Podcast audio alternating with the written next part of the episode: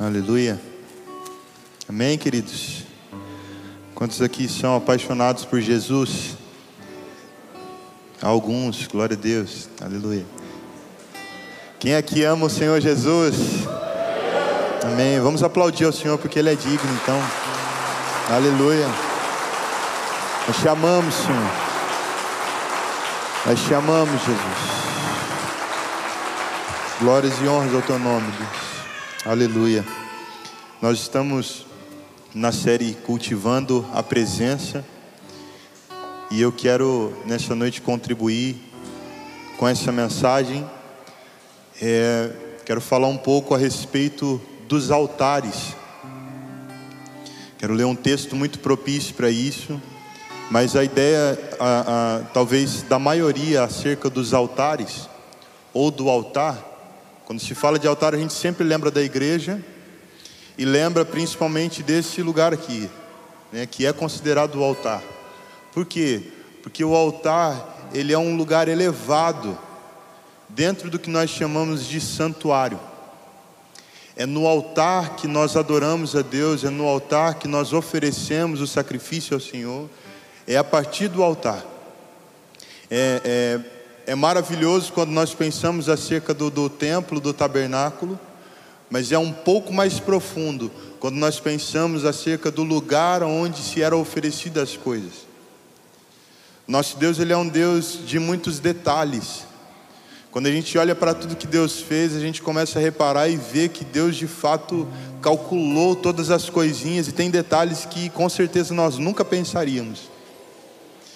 E, no, e tudo que diz, diz respeito também ao tabernáculo, à adoração, à nossa vida com Ele, a maneira como Ele gosta das coisas, também não é feito de qualquer maneira. Existem detalhes. Fala para quem está perto de você, existem detalhes. Então vamos lá, cultivando a presença, Salmo 84, abra comigo por favor, quero ler quatro versículos com vocês.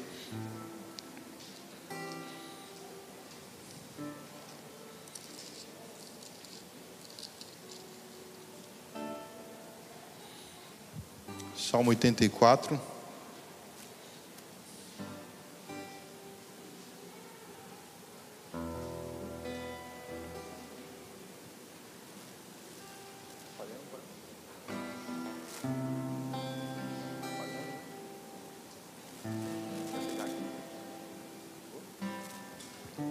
Quem achou, diga achei.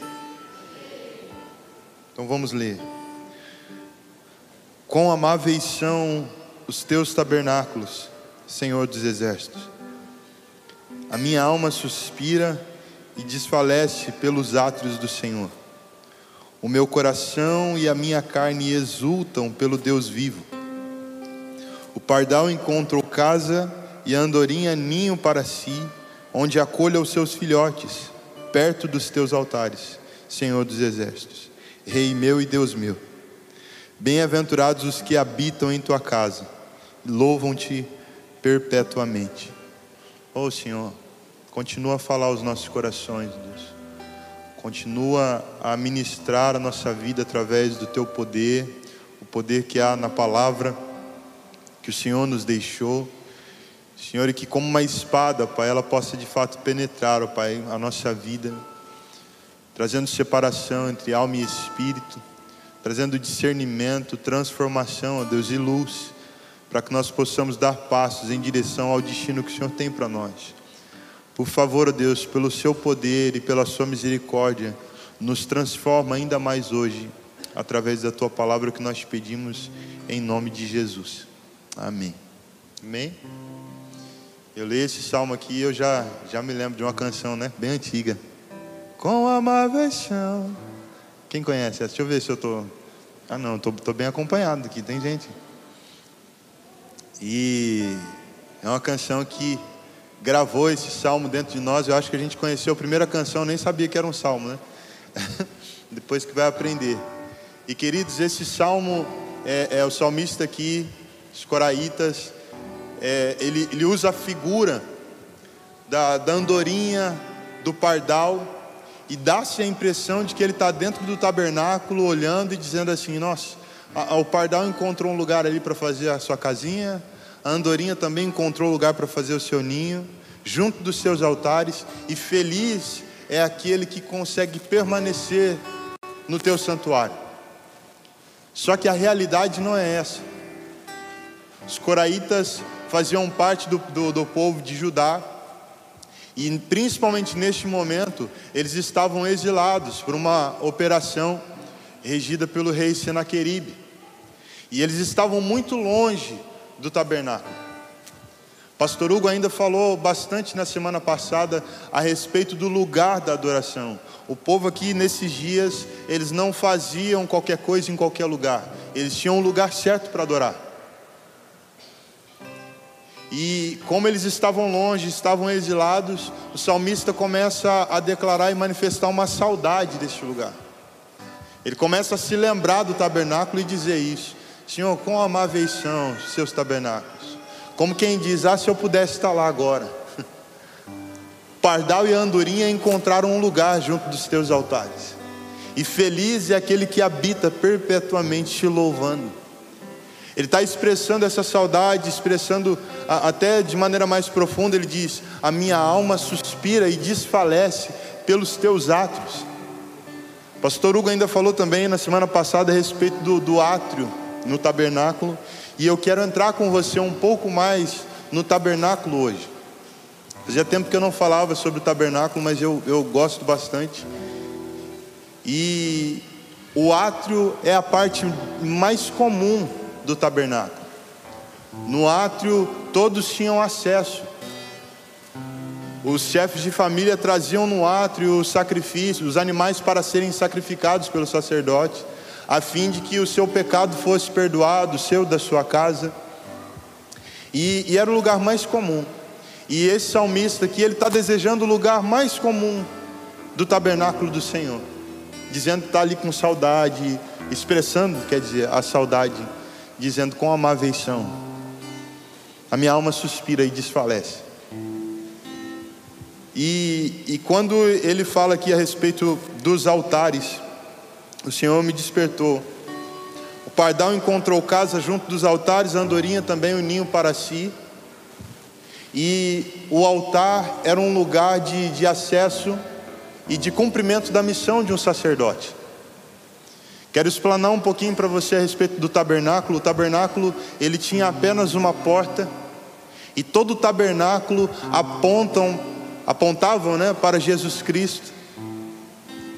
João vai, vai dizer, é, escreveu Jesus dizendo: Eu sou a porta, acho que é João 10, se não me engano. Ele diz: Eu sou a porta. Jesus é a única porta de acesso para Deus, é a única porta de acesso para a presença do Senhor. E aí diz que assim que eles entravam no tabernáculo pela porta, eles já se encontravam com, com o altar do holocausto que era um altar feito de madeira de é, acácia coberto com bronze. E esse altar, ele servia para que os animais fossem mortos. Ali eles derramavam sangue, queimavam os animais, tudo nesse altar. Esse é o primeiro altar, diz que ele não tinha tanta beleza. Fala que era um altar que não chamava muita atenção. E este também aponta para Cristo Jesus. Por quê? Porque assim como no altar os animais eram mortos e queimados, Jesus Cristo, ele foi morto numa cruz. E a cruz é o primeiro altar que existe para quem acabou de entrar na presença, para quem acabou de entrar no tabernáculo. Não tem como pular esse, esse altar. Quem acessou já dá de cara com a morte, que é o primeiro convite da nossa vida com Deus. Aí ele passa pelo altar do holocausto e em seguida tinha a bacia da purificação, onde eles se lavavam para dar continuidade ao, ao, ao processo, ao ritual.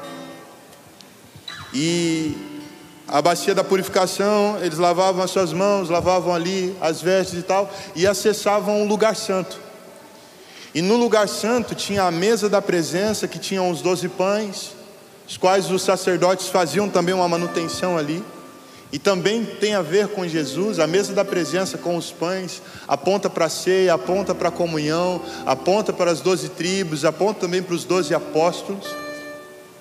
Junto ali nesse mesmo ambiente tinha o candelabro que era feito inteiramente de ouro. Nós vamos lendo quando Moisés escreveu a respeito dos utensílios do templo, e nós vamos ler que praticamente todos os utensílios eram feitos de madeira, coberto com alguma coisa mais preciosa. Porém, o candelabro, ele não era feito de madeira. E a madeira fala da gente. E quando não há madeira e somente ouro, está trazendo para nós a, a expressão de algo divino. E o candelabro representava o Espírito Santo. Tinha ali as suas sete lâmpadas que falam dos sete Espíritos de Deus, e a única luz que havia dentro do tabernáculo era a luz do candelabro. Assim como a única luz que pode iluminar e convencer o homem do pecado é o Espírito. O Espírito Santo dentro de nós, ele realiza toda essa obra. Junto nesse mesmo ambiente, no lugar santo, tinha um outro altar, o altar do incenso. E para que é que servia o altar do incenso? Para emanar os, os cheiros, os aromas que Deus gosta. Os altares, eles nunca serviriam para a gente receber alguma coisa. Os altares sempre serviam para adorar o Senhor. No tabernáculo todo tinham apenas dois altares. Esse que era de sacrifício de animais e o outro que era para emanar cheiro, aroma. São as coisas que Deus gosta: sacrifício e cheiro gostoso.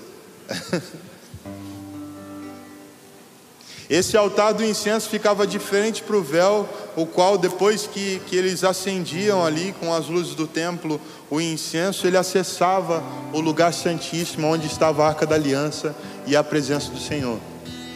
Por que, que eu, eu estou introduzindo tudo isso para você? Nós vamos descobrir agora em 1 Coríntios capítulo 3, versículo 16. Abre comigo lá.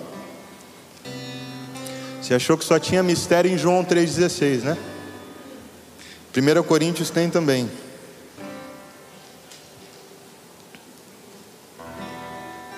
Primeira Coríntios, capítulo 3,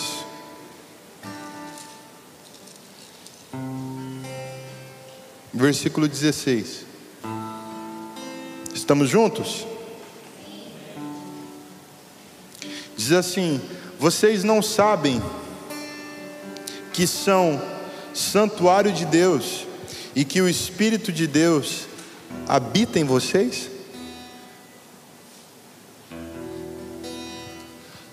Hoje nós não dependemos mais do santuário que Deus pediu para que Moisés construísse. Por quê? Porque Cristo iniciou um novo e vivo caminho conosco. E hoje nós somos esse santuário, amém? Nós somos a casa que Deus habita. Deus não habita em obras feitas por mão de homens, mas Ele habita naquilo que Ele mesmo criou. Ele habita em mim e em você. E, e pensando nós que nós somos o santuário, aonde está o altar? Aonde está o lugar elevado? Nós vamos ver Tiago dizendo o seguinte: que do coração do homem fluem as fontes da vida. O altar é o nosso coração. E sendo o nosso coração o altar, nós precisamos entender que é a partir daqui que nós adoramos, servimos ao Senhor. E existe uma ordenança em Levítico 6, versículos 12 e 13: é que o altar precisaria permanecer aceso. E manter o altar aceso é cultivar a presença de Deus em nós. Manter o altar aceso é cultivar o lugar da comunhão, é o lugar da, da visitação, da habitação de Deus em nós. Não basta apenas ser um santuário. Como é que a gente faz para ser um santuário? A gente crê nessa palavra. Através de Jesus Cristo, nós recebemos, nos tornamos uma casa para que Ele possa habitar. Mas, queridos, existe em nós um altar que precisa receber uma manutenção para permanecer aceso. E é desse lugar que, nós, que, nós, que eu quero falar com você nessa noite. Nosso coração é o altar do Senhor. E quando é que nós sacrificamos sobre esse altar? Nós, nós sacrificamos a partir do nosso coração quando nós não nos rendemos à vontade do nosso coração. A gente não, não mata mais animais, como o pastor Hugo usou ainda semana passada. Não tem mais esse, esse, esse lance do açougueiro. Mas hoje a gente precisa matar uma coisa que é muito mais difícil e que Deus deseja e recebe de nós. São as vontades da nossa carne, as vontades do nosso ego. E é fácil? De jeito nenhum. Quando a gente pensa nessas coisas, dá-se a impressão de que matar a carne é não beber, não fumar, a gente vai logo para as coisas mais, mais alarmantes né, da nossa carne. Mas não, às vezes a nossa carne, ela tem vontade mesmo de não se envolver, de não guardar a manutenção desse altar. Às vezes a gente tem vontade mesmo é de fazer aquilo que está dando na nossa cabeça, a vontade da nossa cabeça, do nosso coração. E quando nós não nos atentamos para isso, nós não estamos trabalhando como quem deseja cultivar a presença dentro de nós. Este lugar, o nosso coração, é um lugar de sacrifício. Jeremias vai dizer que o coração do homem é enganoso. Se o coração é enganoso e é dele que produz, que, que, que saem as fontes da, da vida, nós precisamos nos atentar para este lugar. O outro altar, primeiro era de sacrifício, o segundo é de incenso. No Salmo 141, no versículo 2, Davi vai dizer assim: Que suba a ti, Senhor, as nossas orações como um incenso perfumado à tua presença. Que a outra maneira da gente dar manutenção no altar do nosso coração é orando, é levando ao Senhor o nosso clamor, levando a Ele, sabe, a, a nossa oração. Quem ora demonstra a Deus que depende dele. Quem ora tem consciência do pecado, da depravação. Quem ora é porque sabe que não vai sem Jesus, que não vai sem o Espírito. Com efeito, quando nós vivemos uma vida sem fazer a manutenção deste lugar, deste altar, nós estamos dizendo que nós não dependemos tanto assim de Deus. A gente não precisa tanto do Espírito Santo, dá para conduzir as coisas do nosso jeito. E isso é a vontade do nosso coração. Dessa maneira a gente não cultiva a presença de Deus dentro de nós. A oração vai produzir em nós um aroma agradável ao Senhor. Quantos creem nisso? Queridos, isso é maravilhoso. Abre comigo no Salmo 42.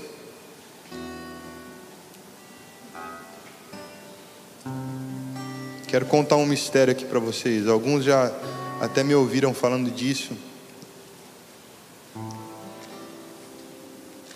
Salmos 42.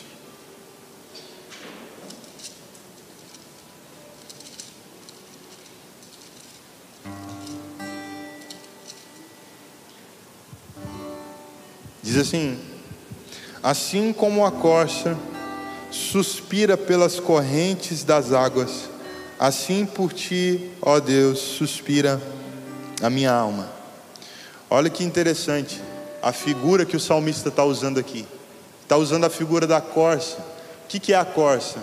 A corça é uma espécie de antílope, um animal desértico, pequeno, frágil, mas que pula e corre bastante.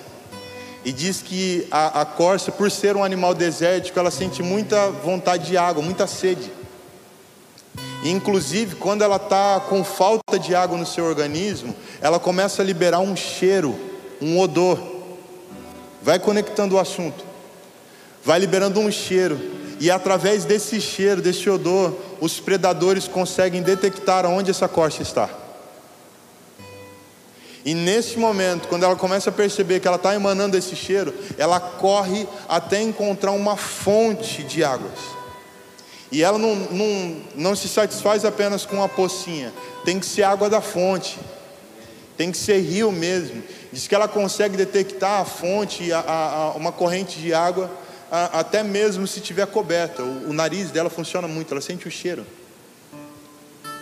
E aí diz que quando ela encontra uma fonte de águas, ela começa a beber. E quanto mais ela bebe, vai é, é, reestabilizando ali o seu organismo com aquela água. Diz que o cheiro da corça fica no lugar onde ela bebeu. Aí quando o predador tenta encontrar ela, ele vai no cheiro, mas o cheiro ficou na fonte e a corça já seguiu o caminho. De repente, quando esse salmista estava falando, ele estava de repente num lugar mesmo de pecado. dizendo: Senhor, estou cheirando estranho, estou liberando esse odor, que, que sede. Assim como a corça suspira pelas águas, por ti suspira minha alma. Quero beber das tuas águas, sabe, para tirar de mim esse cheiro e deixar esse cheiro diante da, da, da tua presença. Parece estranho, mas você vai entender que isso é o que Deus quer da gente. Que vontade de beber das tuas águas. Quando nós bebemos das águas do Senhor, queridos, nós somos renovados, nós somos purificados e lavados por ela. E o mau cheiro fica ali diante da presença. Aí quando o predador vai tentar nos encontrar, a única coisa que ele encontra é a presença do Altíssimo. Não acha mais a gente. O nosso coração é um altar o pardal encontrou um lugar para fazer casa e abrigar os seus filhotes, a andorinha ninho para si, junto dos altares do Senhor. E feliz é aquele, é aquela que encontrou o seu lugar junto dos altares de Deus, aonde há sacrifício, aonde há morte para que haja vida e aonde há também o incenso que sobe. E realize em nós uma obra que Paulo disse, que Deus tem para a gente também. Abre comigo em 2 Coríntios 2, versículo 15, por favor. Aleluia. Pode glorificar, glorifica.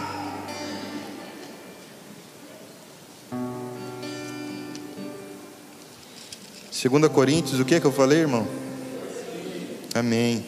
2:15.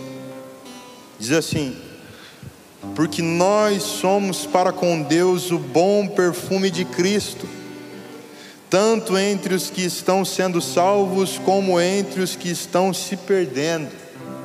Eu não sei você, mas eu, eu direto eu, eu me lembro da minha família, principalmente por parte de pai, parte de mãe também, é, e também da família da Gabi, e nós nos lembramos de pessoas que nós amamos muito e que nós Queremos muito que elas tenham um encontro com Jesus e encontrem esse caminho que um dia nos achou.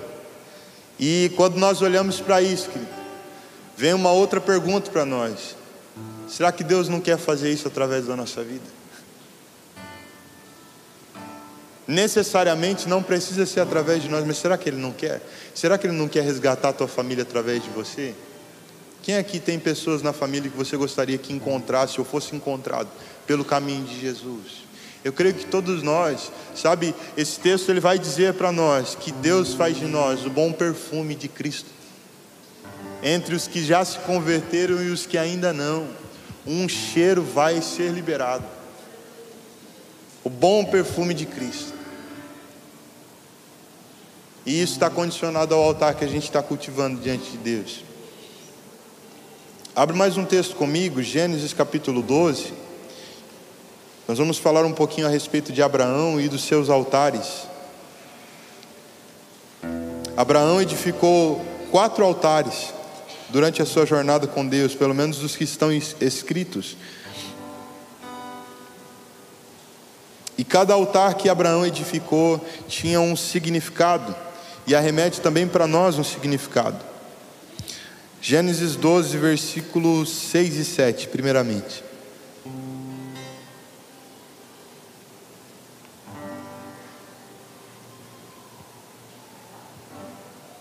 Diz assim: Abrão atravessou a terra até Siquém, até o carvalho de Moré. Nesse tempo os cananeus habitavam essa terra. O Senhor apareceu a Abrão e lhe disse: Darei esta terra à sua descendência. Ali Abrão edificou um altar ao Senhor que lhe tinha aparecido. O primeiro altar que Abrão edifica é um altar que Deus aparece para ele, antes dele edificar esse altar para lembrar ele das suas promessas. E quando Deus lembra Abraão daquela, das promessas que ele tinha para ele, Abraão edifica um altar. E aquele lugar fica marcado assim. Queridos, os altares na nossa vida, eles servem também para cravar as coisas que Deus disse que vai fazer em nós e através de nós. Nós, como igreja, como, como filhos de Deus, nós carregamos muitas promessas. Quantos creem? A principal delas é que um dia a conta vai fechar. E um dia nós estaremos com aquele que nos criou para sempre. Essa é a esperança do nosso coração, essa é de repente a maior promessa que nós carregamos. O Deus que nos fez não desistiu de nós. Eu tenho certeza que de repente seria muito mais fácil Deus mandar os seus anjos na terra e fazer um, um construir com eles. A gente é tão teimoso, não é verdade? Às vezes os anjos que o contemplam poderiam fazer melhor. Estou aqui ilustrando. Mas Deus criou a mim e a você e Ele nos amou primeiro. Nós somos fruto da decisão de Deus. Antes de qualquer outra coisa, é o Senhor quem olhou para nós, amém? Ele vai à frente, é Ele que abre o caminho. Então, os altares eles, eles vão manter também essas coisas vivas dentro do nosso coração. Versículo 8, do capítulo 12 de Gênesis. Diz assim: Passando dali para o monte a leste de Betel, armou a sua tenda, ficando Betel a leste e Ai a oeste. Ali edificou um altar ao Senhor e invocou o nome do Senhor. Esse altar aqui foi edificado em Betel. Muitos de nós sabemos que Betel significa casa de Deus. Diga isso comigo: Betel é casa de Deus. Queridos, o altar também serve para nos lembrar que nós somos uma família com o Senhor. Deus não é apenas um Senhor super poderoso que se relaciona de longe com a gente. Não, Ele é um Pai que ama os seus filhos e tem uma casa preparada para nós. Manter o nosso altar em dia, em atividade, faz com que nós não nos esqueçamos dessas coisas e a presença do Pai permaneça dentro de nós, sendo fortalecida dia após dia. Amém. Você crê, querido? Estou achando que você não está crendo muito, não. Mas é verdade. O Senhor nos ama, é o nosso Pai, é a nossa casa. Amém. Capítulo 13, versículo 18. Diz assim: e Abrão, mudando as suas tendas, foi morar nos carvalhais de Manre, que estão junto a Hebron, e ali edificou um altar ao Senhor. Esse versículo ele não contém todo o, o, o conteúdo que eu desejo expressar, mas eu queria te lembrar só de uma coisa que aconteceu aqui. Deus tinha chamado Abrão para que ele saísse da sua terra, do meio dos seus parentes e da casa dos seus pais e Abraão acabou levando algum dos seus parentes. E diz que por um tempo Deus não se relacionou, não falou nada com Abraão. E esse momento aqui é o momento onde Abraão e Ló, seu parente, haviam se separado. E Deus voltou a falar com Abraão neste lugar. Sabe qual que é a mensagem que esse texto traz para nós? Que o altar, que este altar traz para nós? O altar é um lugar de recomeço na nossa vida. Às vezes a gente começa a se sentir um pouco distante de Deus. Pode ser que essa distância só está acontecendo porque o nosso altar não está em movimento, ele não está ativo. Quero convidar você a ativar os seus altares hoje, ativar os seus altares diante do Senhor, sabe por quê? Porque Deus, diferente de como a gente imagina, hoje ainda, Ele não está olhando para nós com um cetro, com, com um dedo de acusação, mas existe um braço estendido para que a gente o encontre. Existe salvação liberada para a nossa vida, existe uma, uma oportunidade para a gente ativar o nosso altar e cultivar a presença de Deus dentro de nós hoje. Nosso Deus ele é um Deus de recomeço, de restauração. Não sei se tem alguém assim aqui hoje, se sentindo um tanto que distante. Deixa eu dizer algo para você: é só restaurar o altar. Restaura o altar, que a presença volta. Você vai voltar a ouvir o Senhor. Você crê nisso? Vamos no 22, versículo 9. Agora é o brabo. Gênesis 22, versículo 9.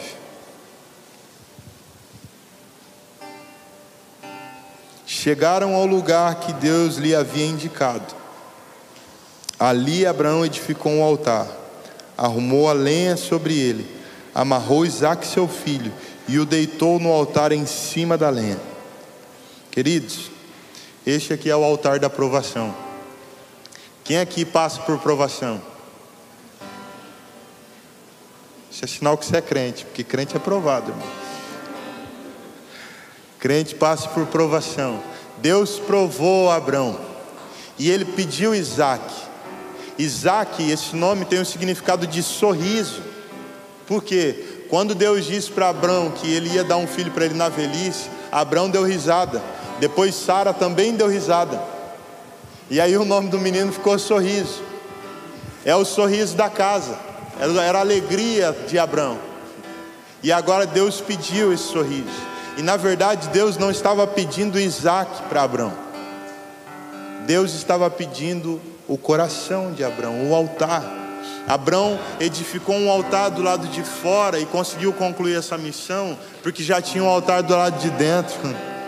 A resposta já estava aqui, ele só colocou para fora, sabe? Abraão não chorou quando Deus pediu para ele Isaac.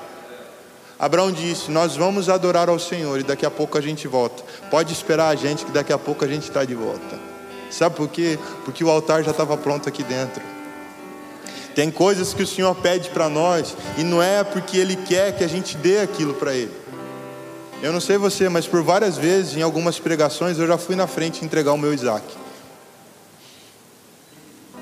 Mas a gente precisa levar o Isaac embora com a gente de novo. Sabe por quê? que ele vai dar continuidade na descendência. Deus pede o Isaac para ter o nosso coração, para restaurar o altar, para a gente continuar olhando para Ele, para entender que o motivo da alegria não é aquilo que a gente está gerando, mas é o Senhor que faz todas as coisas. João vai escrever o seguinte: Abraão viu o dia do Senhor e se alegrou. E não é por causa de Isaac. Ele se alegrou porque quando ele subiu com Isaac, Deus mostrou para ele o seu filho. É Abraão levando Isaac e Deus trazendo o cordeiro falando assim: Ei, Abraão, é nós, estamos juntos, está tudo certo. Mas existe um lugar de provação. E eu quero abrir um último texto com você, para fechar esse assunto acerca dos altares. Êxodo capítulo 20.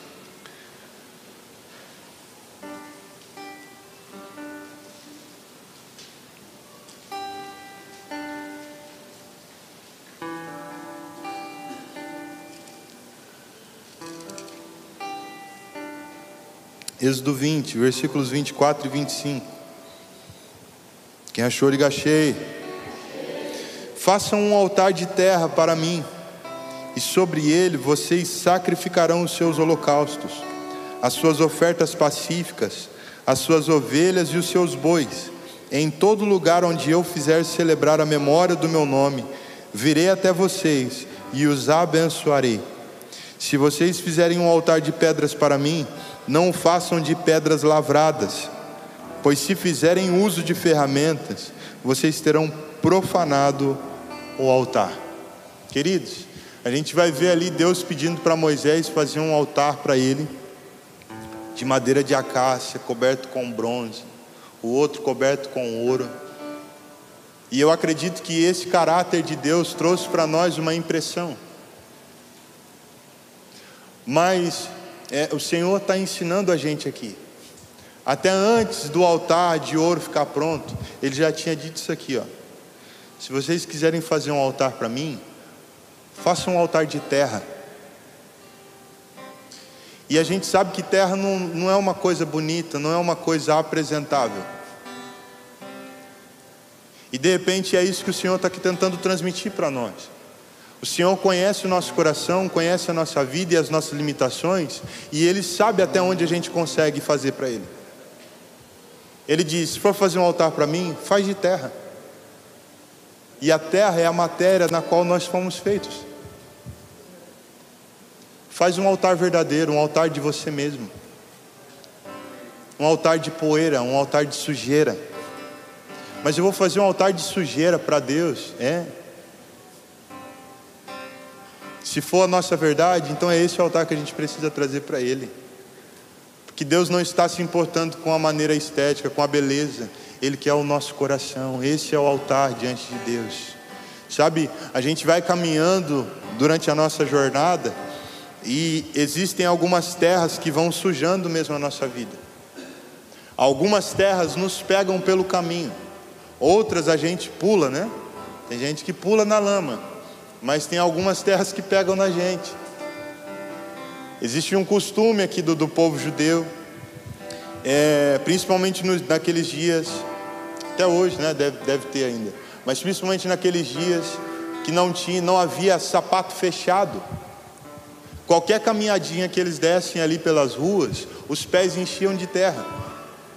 Aí, quando eles estavam indo para a casa de alguém, a hora que eles chegavam na casa, a primeira coisa a ser feita era pegar um, uma bacia com água e lavar os pés. Por quê? Porque a sujeira incomodava. E, irmão, de fato, a sujeira incomoda, sim ou não? E quando aquela água caía nos pés deles, lavava e trazia esse descanso, trazia esse refrigério. E há uma água em Deus para nós. Há um lugar para nós sermos refrigerados e recebemos esse descanso do Senhor. Sabe, faz um altar de terra para Jesus hoje. Faz um altar de você mesmo, com a sua verdade diante dele e ative esse lugar, mas não se distancia mais. Pelo contrário, vamos cultivar a presença, nos apresentando diante de Deus com aquilo que nós somos. Senhor, o que tem hoje é terra.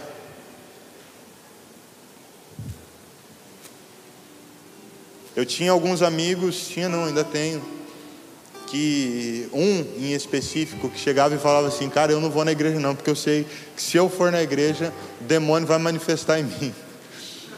Porque que estava andando um caminho de pecado e ele sabia que estava ali naquele caminho, que aquilo era errado e que era abominação diante de Deus, então ele já fala assim, não, então nem vou, nem vou na igreja. E às vezes, quando a gente está um pouco distante, essa é a nossa reação: ah, não, hoje eu não estou muito bem, hoje não, não quero me relacionar com Deus. E é esse o lugar que Deus quer o lugar da nossa verdade, o lugar das terras. Deixa eu encorajar mais uma vez você. Traz as suas terras diante de Deus e faz um altar para Ele, para restaurar esse lugar da presença e da comunhão. A outra coisa que ele fala que o outro altar é: se vocês forem fazer um altar, faça também de pedras. Mas ó, quando vocês forem fazer um altar de pedras, não, não, não usa a ferramenta para deixar as pedras bonitinhas, não, porque isso profana. E a gente é expert nisso. De pegar as nossas pedras, os nossos empecilhos e tentar deixar de uma forma bonitinha, né? Sabe quando a gente vai contar de uma dificuldade para o irmão e a gente não quer contar assim do jeito que é mesmo, né? A gente dá uma pincelada e conta aquilo bem. Chega a ficar bonito, né? A gente chega a chorar ouvindo. Ele fala: não, não, não. Traz a pedra do jeito que ela é. Faz um altar na minha presença, porque eu vou te abençoar. Quero orar com você neste momento. Te encorajar, sabe? A ativar o, o, o altar, os altares da sua vida. Qual uma aveição os seus tabernáculos, Senhor dos Exércitos. A minha alma suspira e desfalece pelos teus atos. O pardal encontrou casa junto dos teus altares, a andorinha encontrou um lugar também para abrigar os seus filhotes. E feliz é aquele que também encontra um lugar junto dos teus altares, para fazer daquele lugar a sua casa. Se coloque de pé nesta hora. Feche os teus olhos.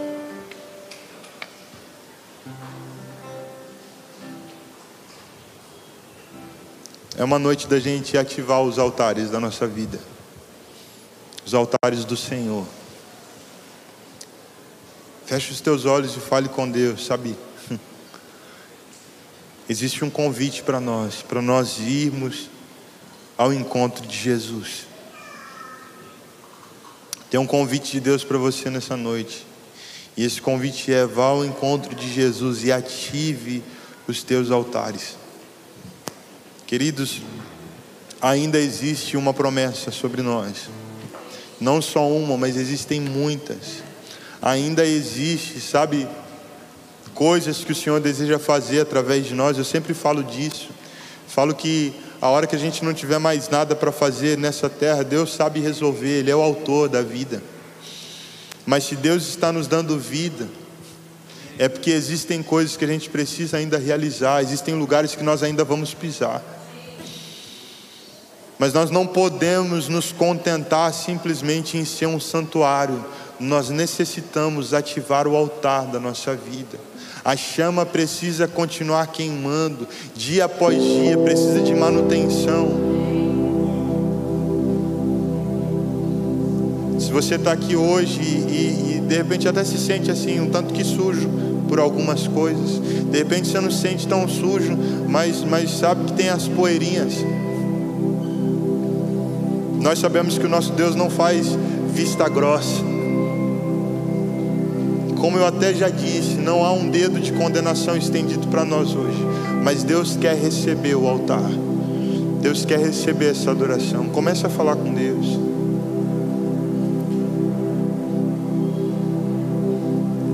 É noite de conservar, de cultivar a presença dentro de nós. É noite de nós sairmos daqui de maneira diferente, com um, novo passo diante de Deus. Ore ao Senhor. Nós vamos cantar. Enquanto você ora, a gente canta ao Senhor. E eu creio que Deus já está fazendo algo no nosso meio. Amém?